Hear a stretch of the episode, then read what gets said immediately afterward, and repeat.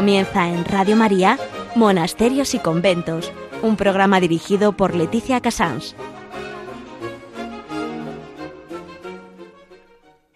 Muy buenos días a todos ustedes. Son las 11, las 10 en Canarias. Estamos en Radio María y comenzamos en monasterios y conventos.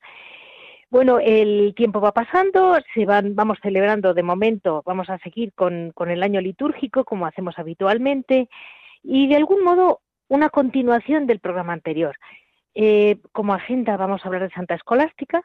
Eh, en noticias vamos, nos va a hablar hoy una madre que para mí es muy especial, la quiero mucho, la priora de las Madres Jerónimas de Córdoba, que acaba de cumplir hace tres o cuatro días sus 50 aniversario en el monasterio. Y yo quería hablar con ella sobre cómo, cómo, cómo es 50 años de vida como religiosa de clausura. En historia vamos a hablar mm, con la Madre Benedictina, con la Madre Anunciación eh, de del monasterio de Santa Cruz de Sahagún, que vamos a hablar un poco cómo dejamos colgado el tema de las primerísimas amas del desierto que digamos que en la cultura occidental de Europa reenganchan con las primeras benedictinas y, ellas como benedictinas como van como a la par, ¿no? Eh, evolucionando con la Edad Media hasta hoy, porque la madre es muy marchosa y, y digamos es un poco la vida de una benedictina, cada una en su tiempo. Eh, luego en Horas Labora ellas nos hablarán de lo que hacen en el monasterio y lo que habitualmente hacen y no pueden hacer y lo que, han, lo que se han adaptado. En Piedras Vivas hablaremos con, Rafael, con Javier sobre San Rafael Arnaiz. Mm, las dificultades, lo que fue para San Rafael la enfermedad, que realmente hoy se habla mucho de enfermedad, pero mm, pocos sabemos afrontarla como pudo afrontarla un santo, y como la afrontan todos los santos, pero este de un modo especial porque es muy español, de hace pocos años, y es un, gran contemplativo. Vamos a, a dar paso a la agenda.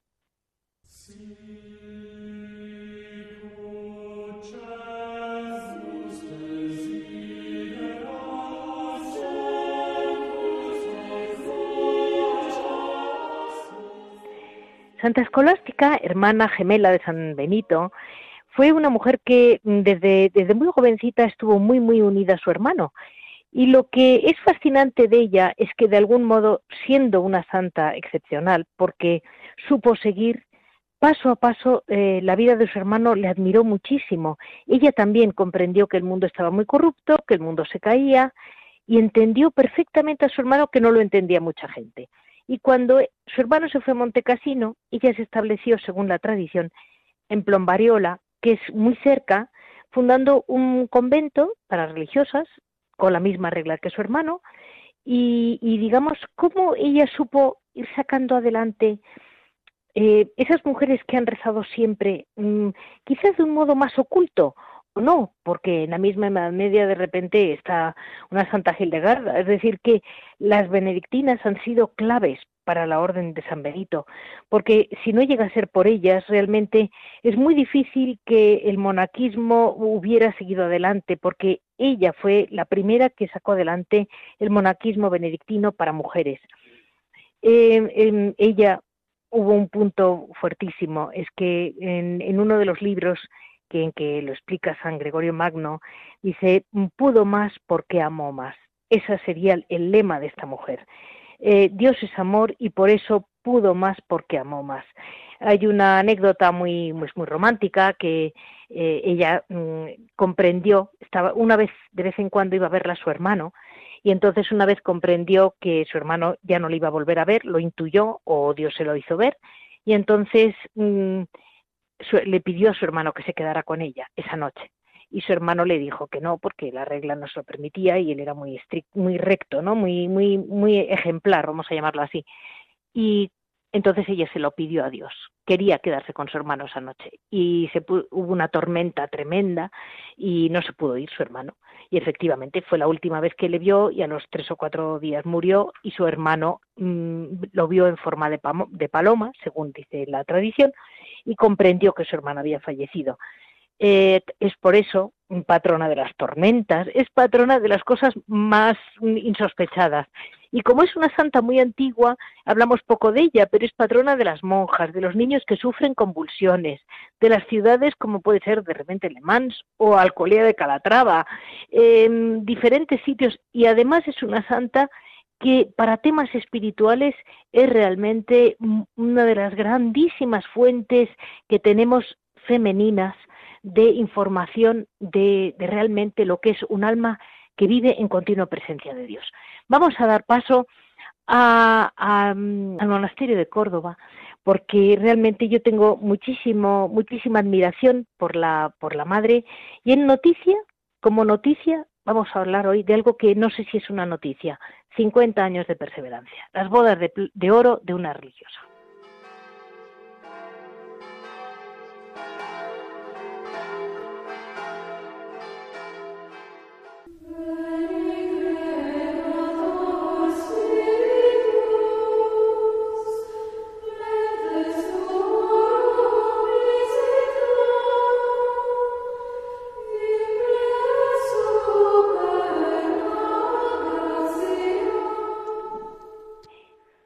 Noticia estamos en el Monasterio de las Jerónimas de Córdoba.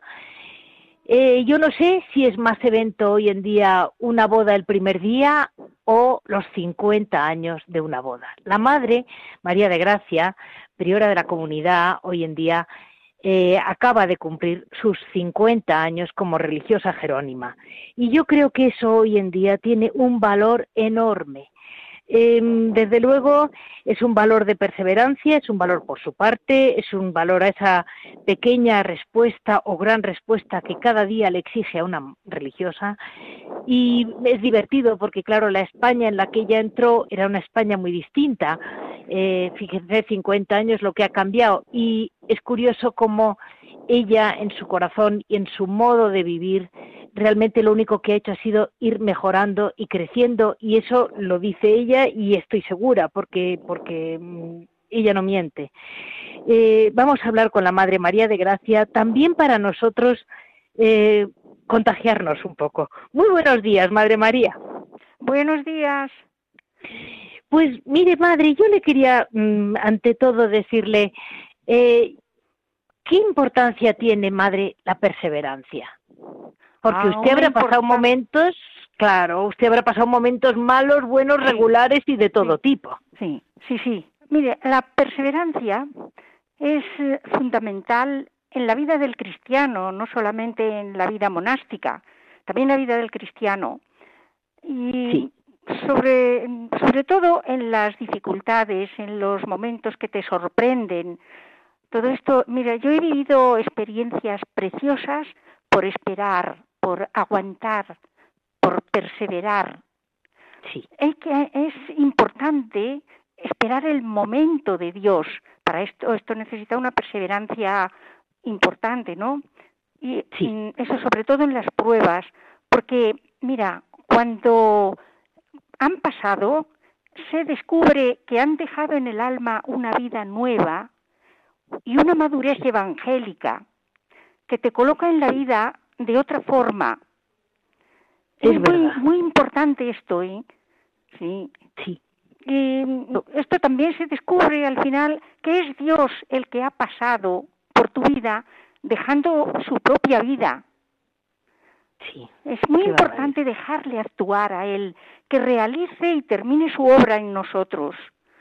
Yo esto es lo que, lo que puedo decir de, mis 50 años de perseverancia en el monasterio.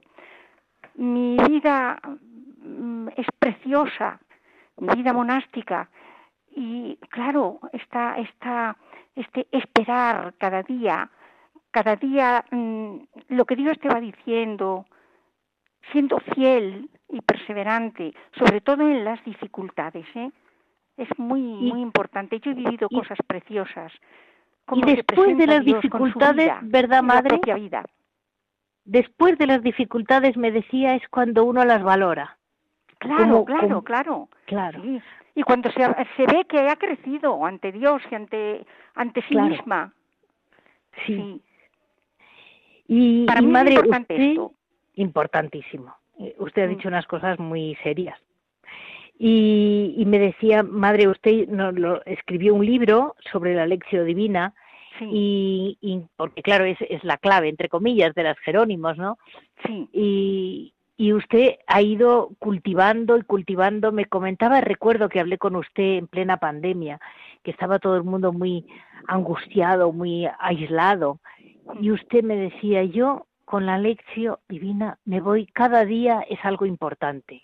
Y se me quedó grabado porque el ambiente era de angustia y usted estaba como al margen envolviéndose en su, en su lectura. ¿Cómo es la lección divina, madre? Mira, la lección Mm, es encontrarme con la vida, la vida con mayúsculas todas, es decir, con Dios, con los hermanos, conmigo misma. Entonces, en estos momentos de pandemia, es muy importante, muy importante la lección para vivir con todos estos hermanos que están sufriendo. Es muy importante. Sí, mira, es, es dejar que la palabra se incruste en mí y me haga palabra para los hermanos. Y en todo esto hay dolor, gozo, amor. Estas tres, estas tres cosas es, es, un trípode importante que se vive mm, con la palabra de Dios. Da una, una sabiduría, una serenidad. Y no se pueden separar porque si intentas separar el dolor del amor, creas conflicto. Entonces, para vivir esto es muy importante la lección. En la se aprende a vivir estas cosas importantes de la vida. Te da, te da la luz y te da la verdad. Es importante esto, Leticia. Para mí es importante. Y madre, usted que hace esos comentarios sobre, mm, sobre la, eh, el libro que ha escrito, que realmente a mí me pareció precioso, y es, es realmente un comentario al Evangelio, un comentario a la lectura del día, las lecturas distintas que tienen. Y los salmos, madre, para ustedes realmente eh, los estamos viviendo, los sabemos vivir, los sabemos entender, porque yo creo que los tenemos como muy lejos. Oh, los salmos. Pero mira, si los salmos son nuestra vida, mira, entrar en los salmos es entrar en la vida de todos los hermanos, porque ahí, ahí se expresan todas las situaciones de la persona humana, psíquicas, físicas, morales, todas las situaciones. Y entonces, claro, esto te pone en contacto con todos los hermanos, de una forma sencilla y profunda y verdadera. Claro. Sí.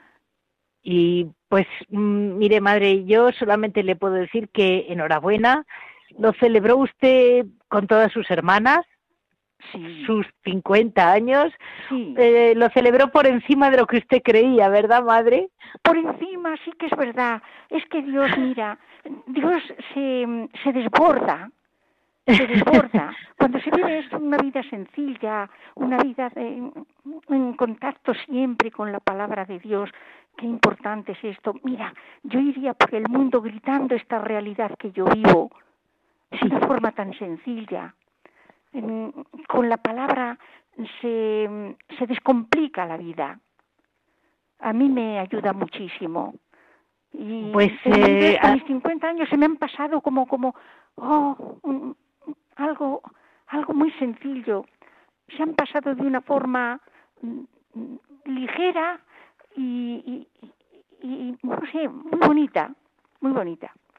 Pues mm, yo les quería decir a todos los hermanos que a todos nuestros oyentes lo que es una madre priora que ha tenido, que eso se lo digo yo y no vamos a detallar, las muchas o muchísimas dificultades que ha tenido cualquier persona. En su caso, yo diría que una vida bastante dura y en medio de todo eh, es la perseverancia y el amor de y, el amor a su a su a la lectura lo que le ha realmente arropado siempre.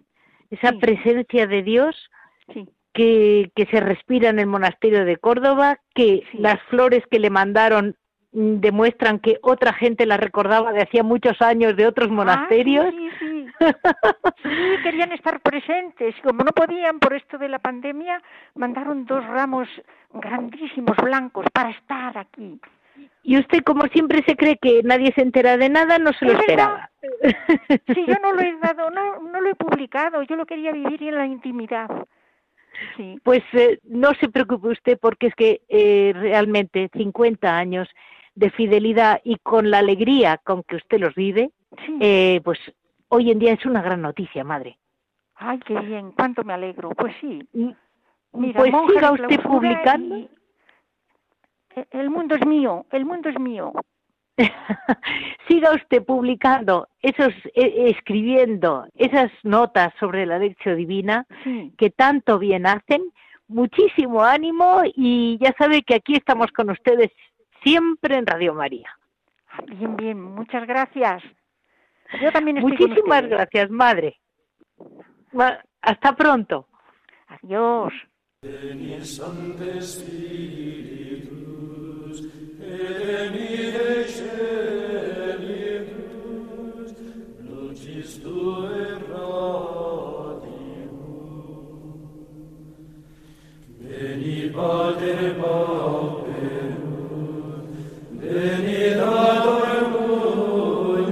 Muy buenos días, Madre Anunciación. Este programa, la verdad es que podíamos haber hecho una, pues una introducción a la Orden de San Benito, como he hecho en otras ocasiones, pero nuestros oyentes yo quería en esta ocasión, Madre, hacer como eh, el otro día hablamos de las amas del desierto, del origen de la vida contemplativa, monástica, ah, más que, más que monástica, todavía era un poco en el desierto, eran eremitas que se unían de forma un poco desorganizada allí. Y, de ahí, mm, eh, eh, digamos, no quería cortar el tema que a mucha gente le ha interesado con el presente. Y lo que me fascina de las benedictinas es que habiendo empezado de la mano de Santa Escolástica, que he hablado de ella antes, en aquel momento aproximadamente, eh, en aquel colapso de todo un orden social, cómo siguen ustedes con la antorcha encendida hasta hoy. Y, eso es lo que más me puede mm, fascinar de una orden que ha vivido a través de los tiempos, superando cada dificultad de cada tiempo, claro. Eh, pues la Madre Anunciación es la que mejor nos va a poder eh, definir, más o menos yo tengo las ideas y ella nos las va a explicar. Muy buenos días, Madre Anunciación.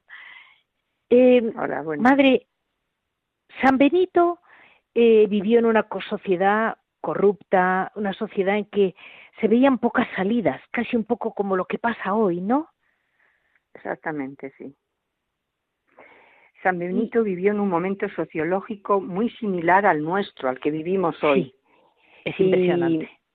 Y, creo que la historia es cíclica, se repite. Sí, Y qué pena que no aprendamos. Yo, yo me pregunto muchas veces por qué no aprendemos pues de, de la historia, de los logros y de los fracasos, pero bueno, igual tenemos que, que por nosotros mismos, pues, no sé, darnos contra las cosas para aprender, ¿no?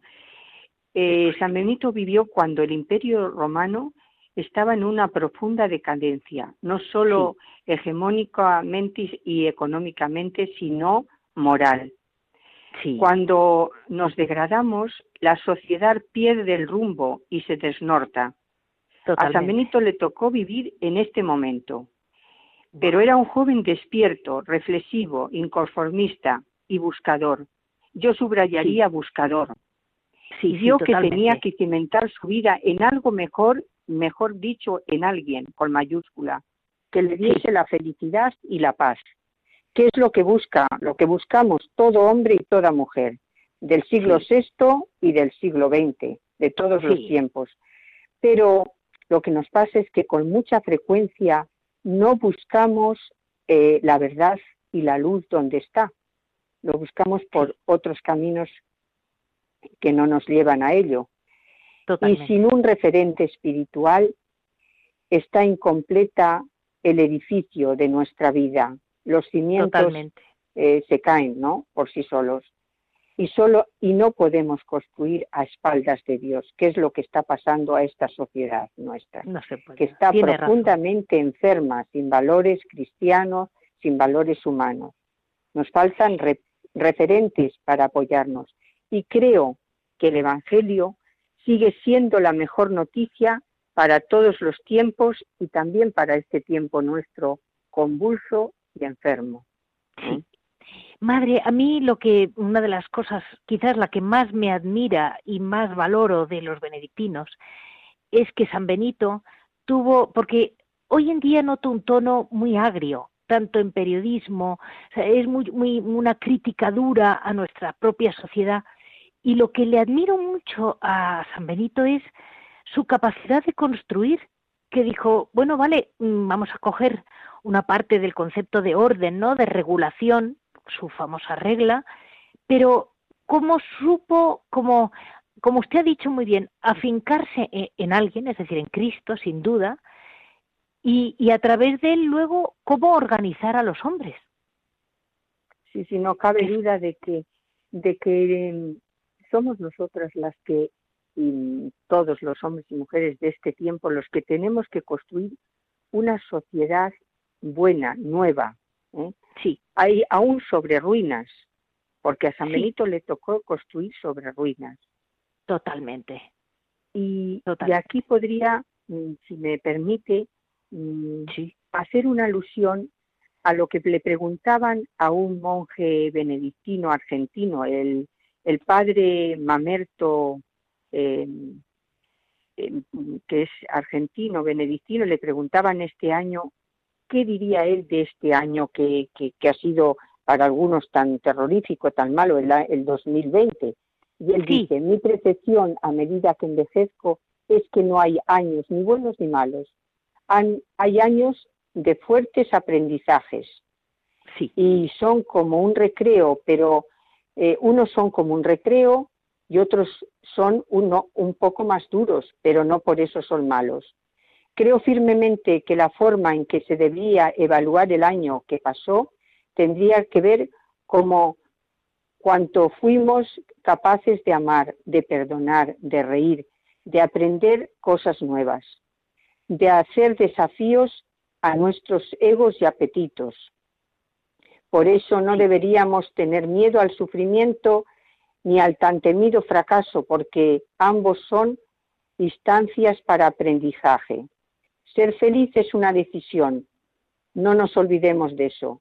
Entonces, con estos criterios me preguntaba, ¿qué tenía yo que hacer para poder compartir un buen año? Porque todos estamos en el camino de aprender todos los días y ser mejores, aprender, y, vinimos a esta vida a aprender tres cosas, amar, a dejar huella y a ser felices. Entonces, podemos construir desde ruinas. Totalmente, madre. Y mm, comentábamos eh, que tenemos que luchar por perderle ese miedo al dolor, ¿verdad, madre?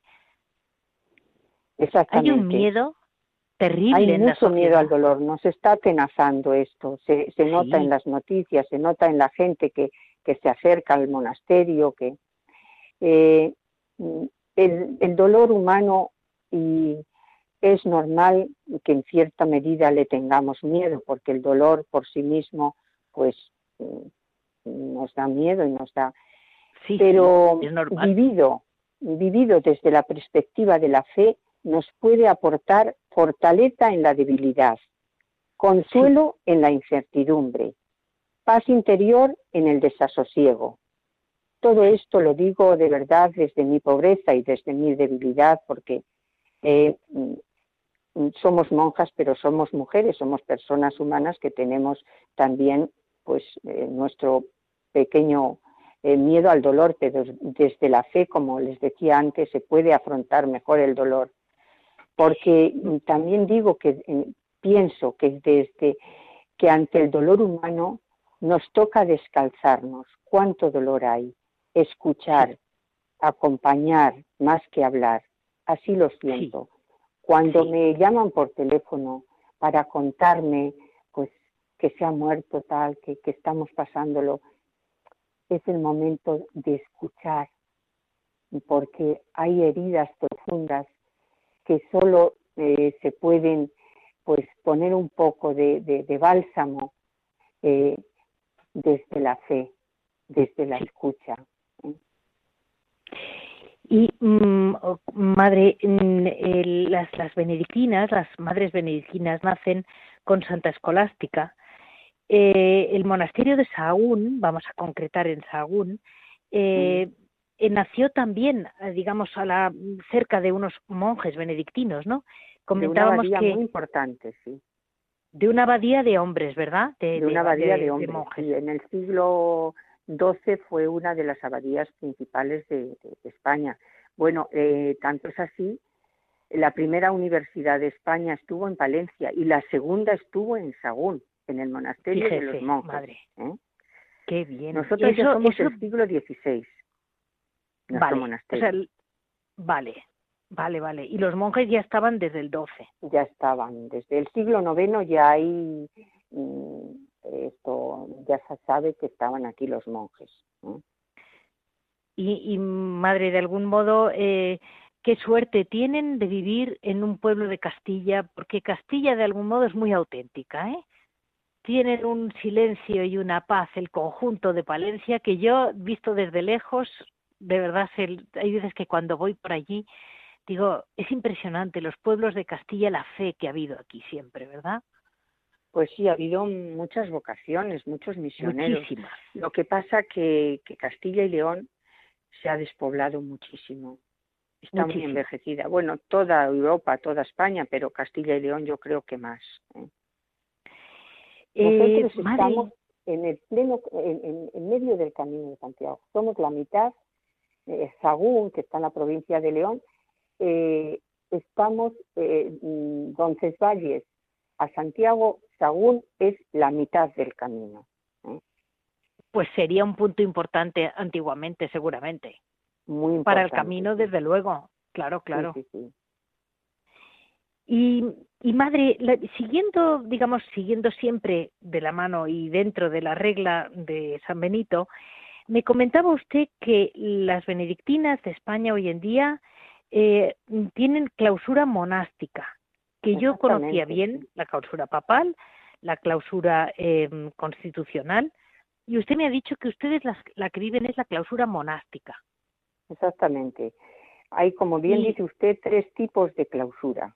¿eh? Eso. Eh, en la Vultum Dei Querere de, de, este Papa Francisco, pues se ha estructurado, mm, como mm, se ha explicado más, estas tres, eh, estos tres tipos, estas tres opciones de, clausura, ¿no? Sí, sí. Y están eh, las... No sé si quiere que, que, explique cada una de ellas un poquito. Bueno, yo creo que la papal más o menos tenemos una idea, era lo que, lo que la gente entiende como la monja de clausura que nunca salía, que mm. estaba mm, que vivía que se la ve pues como mi hija Carmelita detrás de una doble reja y viven dentro del monasterio y punto. Eso es una. Otras son mm, congregaciones nuevas que también en este programa muchas veces las saco que aunque viven sus ocho horas de oración todo que está muy basado en San Benito sabes pero ocho horas, digamos, las tienen a veces de vida activa, como puede ser una guardería o una ayuda a parroquias o evangelización hoy en día, cosas de esas en, en, congregaciones muy, muy nuevas. Y la, lo que es la mm, clausura monástica es la que yo realmente no la sabría describir. Pues mire, la clausura monástica es muy similar a la constitucional. Vale. Es muy antigua porque siempre hemos tenido, desde que eh, surgió la, la, vida monástica benedictina, hemos tenido clausura monástica. Vale. Em, es, eh, pues, mm, podemos tener hacia afuera obras hacia el exterior, como hospederías, colegios, residencias universitarias. Vale. Y, la abadesa, con su consejo, es la que decide eh, pues mm, si una monja tiene que salir a estudiar, si tiene que salir a prepararse, alguna cosa, mientras que los otros, el, el tipo de la clausura papal no le podría no podría tener esto. ¿eh? No. Vale. Y es la que, por ejemplo, perfectamente puede decir, pues esta hermana por circunstancias veo que está mal o veo que está débil, por lo que sea, pues no le conviene esta temporada más que la actividad dentro, por ejemplo. Es un poco también sentirse ayudada entre ustedes, ¿no? Sí, sí, claro. Tanto para salir como para quedar, ¿no? Sí, lo, que pasa que, bueno, pues eh, pues podría ir a otro monasterio si es que está enferma y, necesita otro tipo de, no sé, si en un sitio hace mucho frío y en otro y no puede llevar ese tipo de... Este, este Entendido. ¿eh? Entendido. Y, y madre, ahora las benedictinas en España son una sola congregación, que yo no pues sé muy bien. federaciones que éramos, eh, eh, pues ahora somos la congregación de Santa Hildegarda. ¿eh? Uy, mi santa, con lo que Desde yo era. el año pasado, sí. y, y, y, tiene más importancia ser una congregación. Pues mire, es distinto. La federación es una estructura de comunión entre los monasterios de un mismo carisma, sometido a la jurisdicción del ordinario del lugar, del obispo, ¿no? Perfecto. De cada monasterio tiene su obispo, o sea, tiene su diócesis y tienen que y la congregación es una estructura de gobierno, también de comunión, pero sobre todo de gobierno y tiene atribuciones propias y no, se, no está sometida a la jurisdicción del obispo, sino que pues la abadesa presidenta con su consejo puede decidir. ¿eh? Entendido. importante. Y madre, como Santa Gildegarda, mm, que es que yo la quiero mucho, ¿sabe? Eh, ¿Es para ustedes realmente un modelo? Pues Porque es una médico extraordinaria. Sí, fue una mujer importantísima. Santa Hildegarda de Bingen nació en Alemania en 1098 fue la última de diez hermanos y su nombre significa la audaz en la batalla. Y claro que fue audaz. Fue una mujer muy culta, escritora, filósofa, teóloga, compositora de música, experta en medicina natural y consejera de papas y príncipes, y fundó varios monasterios a orillas del Rin. El Papa Benedicto XVI la nombró doctora de la Iglesia y sí, nos sentimos muy identificadas con esta mujer, ¿eh? que fue muy luchadora. Tenía una, una salud muy frágil, pero, pero vivió hasta los 81 años. ¿eh? Uf, pues eh, yo me la imaginaba como muy fuerte, no me imaginaba pues que fuera frágil. Mm, pues era frágil, frágil de salud, pero se ve que, que la fuerza espiritual el que tenía, pues la, la, hizo pues hacer grandes obras, ya le ya digo, consejera de, de, papas y de reyes, ¿eh? Como ese, madre, como... muy como, culta, muy culta. Es, ah, es, muy importante el caso de Santa Gildegarda porque rompe un poco esa idea convencional de que las monjas son como calladitas, rezan rosarios y han estado toda la edad media en silencio. Y digo, no, no, no, yo siempre me gusta hablar de ella porque para nada. Tenemos, eh, se caracterizan los monasterios benedictinos y, cistercienses, se caracterizan por tener muy buenas bibliotecas. Sí. Porque, por eso, por la cultura que, porque los monjes benedictinos eh, con, la, con la Biblia, con la palabra de Dios, con el libro, con el arado, mm, evangelizaron Europa? Pues por la cultura. La cultura no está reñida con, con la fe. No, si, si no queremos los hombres, como usted me decía. Claro, si los hombres queremos aceptar que saberla poner en su sitio, no inventar cultura. Eso es. Pero cultura de la buena, no, no unos conocimientos solo que, no, no. La cultura abarca mucho. Eso, eso. Pues, eh, madre, vamos a dar paso a, porque me imagino que ustedes, como ha dicho usted muy bien, tienen que vivir el presente y estamos pasando un momento difícil para todos los españoles y no españoles, para todos. Y vamos a dar paso a ver qué es lo que hoy en día están haciendo en el monasterio, qué es lo que pueden hacer de lo que habitualmente hacían. Y vamos a dar paso a nuestro nuevo mmm, sección de Hora et Labora.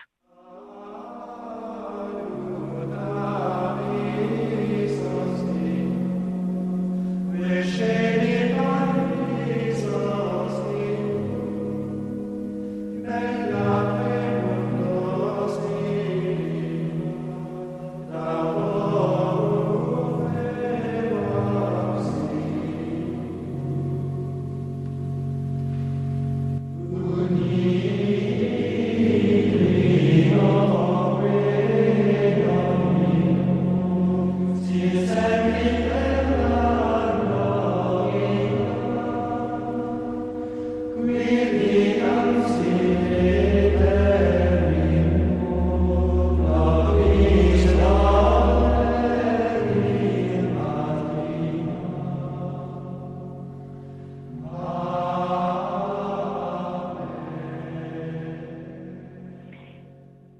Ahora vamos a seguir en el monasterio de las Madres Benedictinas de Sagún, que como todos, como todos, están haciendo lo que pueden, lo que inventan y lo que la imaginación acaba mm, ayudándonos para salir adelante, para sobrevivir, hablando en plata.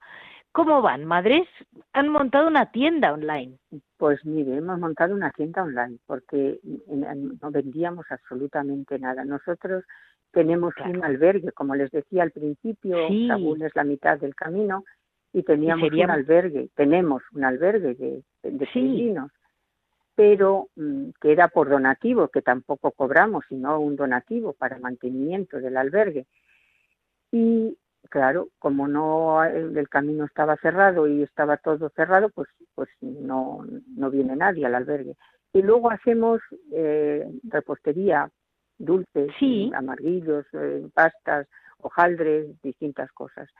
Y ahora estamos eh, también queriendo echar a andar cosmética, eh, cremas, jabones y labiales, todo natural, de miel, de, de, cera, de abeja, de, de aceite, de oliva.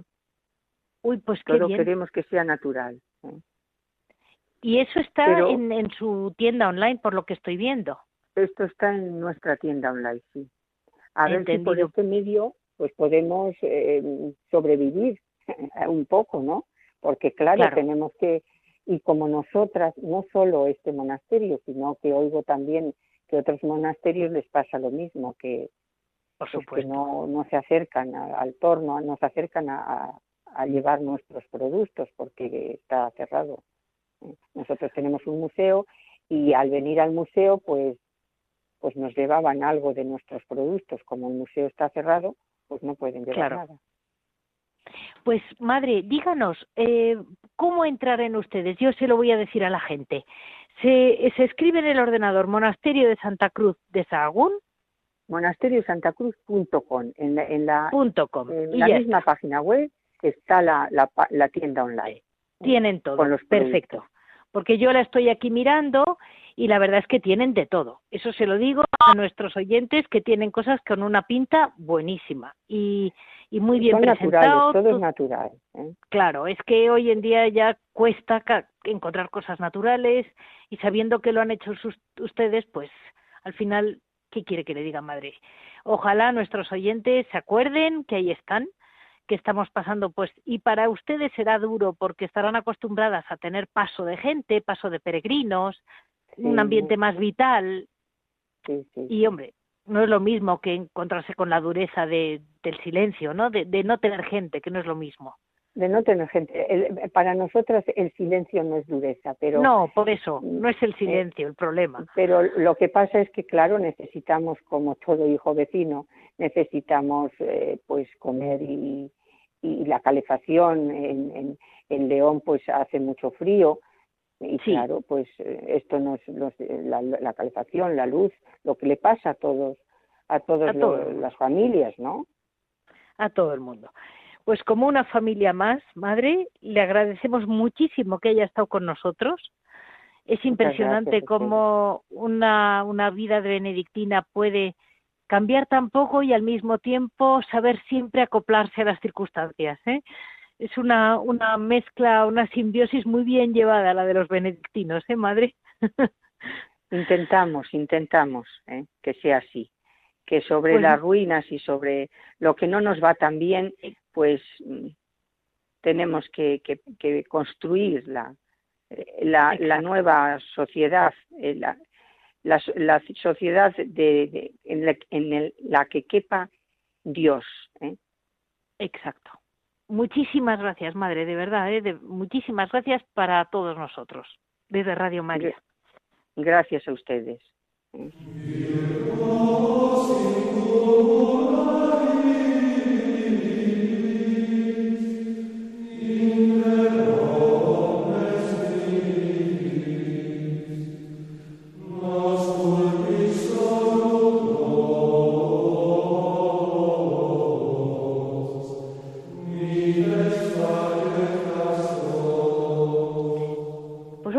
Paso en Piedras Vivas hoy hablando con Javier, que me comenta que ha estado profundizando sobre cómo afrontó la enfermedad San Rafael Arnaiz, que realmente es muy importante para todos nosotros, ahora que tanto se habla de enfermedad, tener claro cómo, cómo lo han afrontado nuestros santos. Y precisamente San Rafael, que es de hace mm, nada, mm, aproximadamente un siglo, pero que es eh, muy reciente. Muy buenos días, Javier. Buenos días, Leticia, ¿qué tal? Tú, como siempre, eh, profundizando y escarbando en todo lo que encuentras en los monasterios. bueno, es que la verdad es que tenemos tantas referencias, los católicos, tenemos tantos modelos que cuando se presenta, por ejemplo, ahora la pandemia, el COVID, pues pensamos y decimos, eh, esto de la pandemia, la enfermedad, ¿cómo, cómo, cómo, cómo, cómo lo han vivido los santos, ¿no? Entonces, pues yo pensaba en un santo del que soy muy devoto y un santo moderno y un santo joven como es San Rafael y Arnaiz Barón, ¿no? monje trapense que San Juan Pablo II le, le, le proclamó eh, patrono de las jornadas de la, de la juventud cuando se celebró aquí en España y entonces, pues bueno, la verdad es que leyendo los escritos del hermano Rafael, como le, sigue llamando a todo el mundo, ¿no? El hermano Rafael, pues nos da unas pistas interesantísimas de cómo vivió la enfermedad. Sabemos que es un chico arquitecto de buena, de buena familia, con un futuro prometedor por delante a nivel profesional a todos los niveles, ¿no? Y entonces un día pues va a la trapa de venta de baños en, en, en Palencia y entre otras cosas se queda cautivado porque oye en vísperas el, el, cómo cantan los, los, monjes y sobre todo la salve de completas no con la que se cierra el día. Y entonces vuelve y poco a poco pues él siente que se le despierta la vocación no entonces entra al monasterio y dice que es el hombre más feliz del mundo.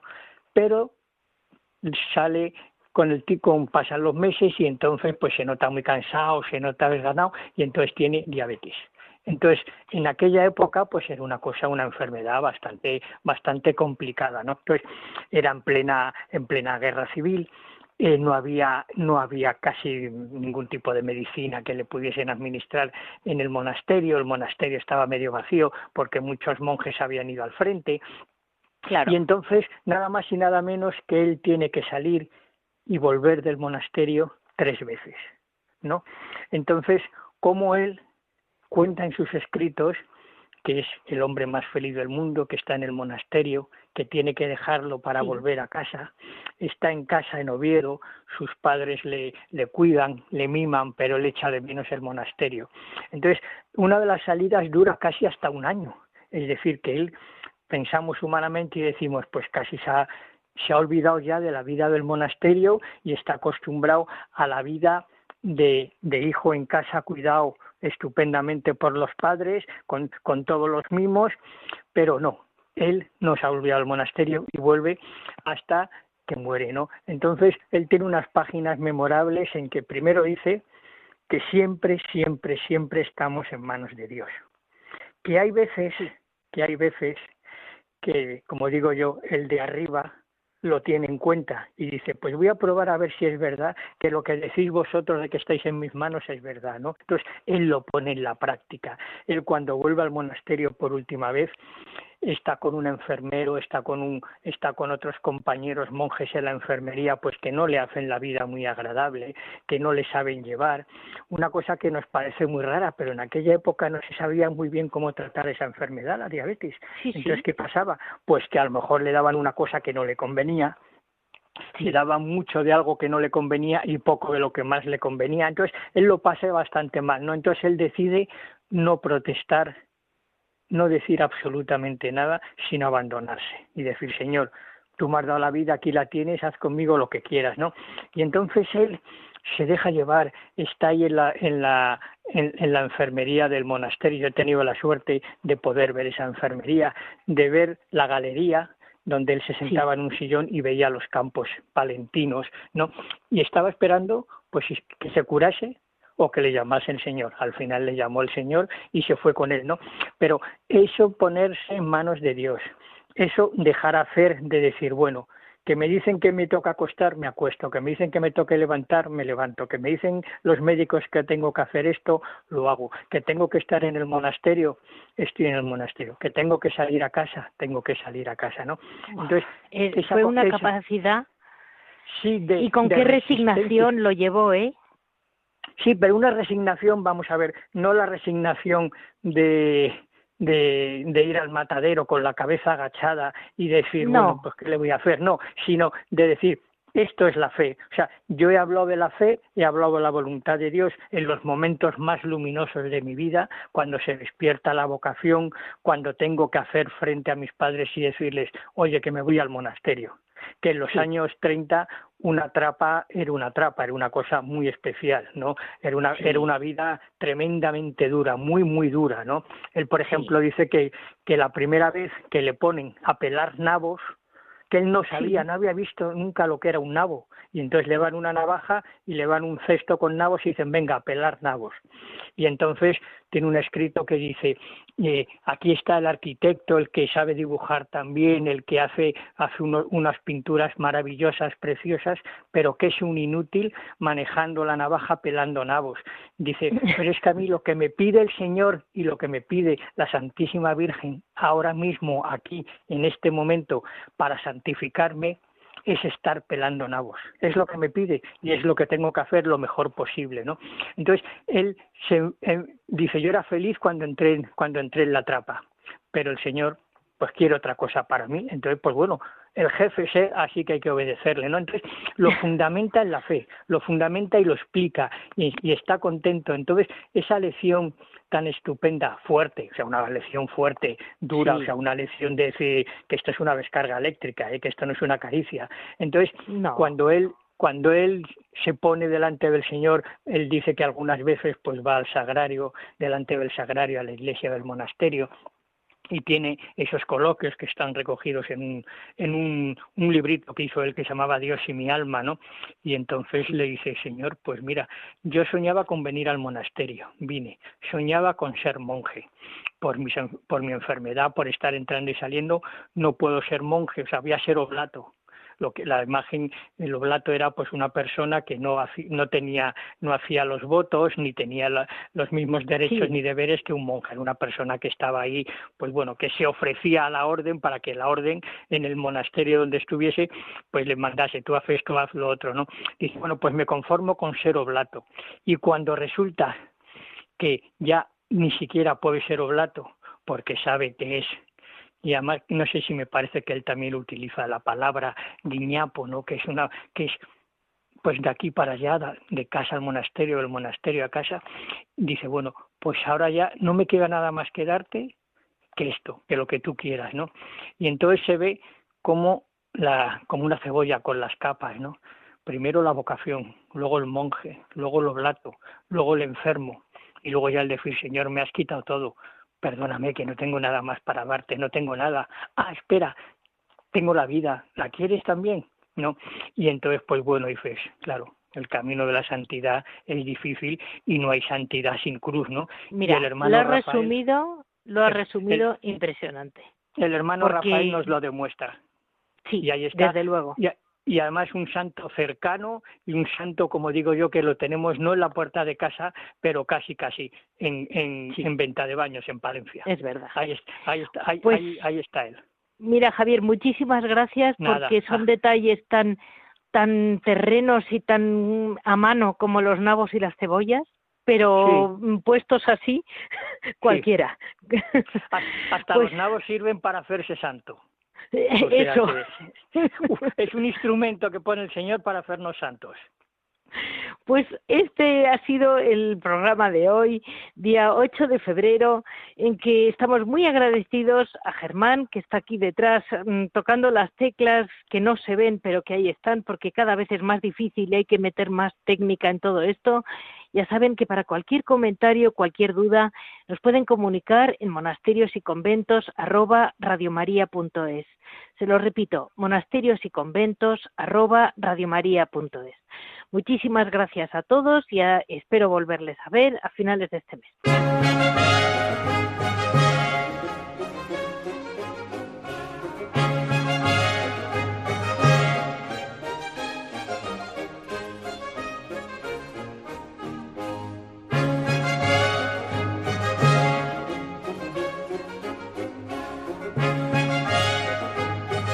Han escuchado Monasterios y Conventos, un programa dirigido por Leticia Casans.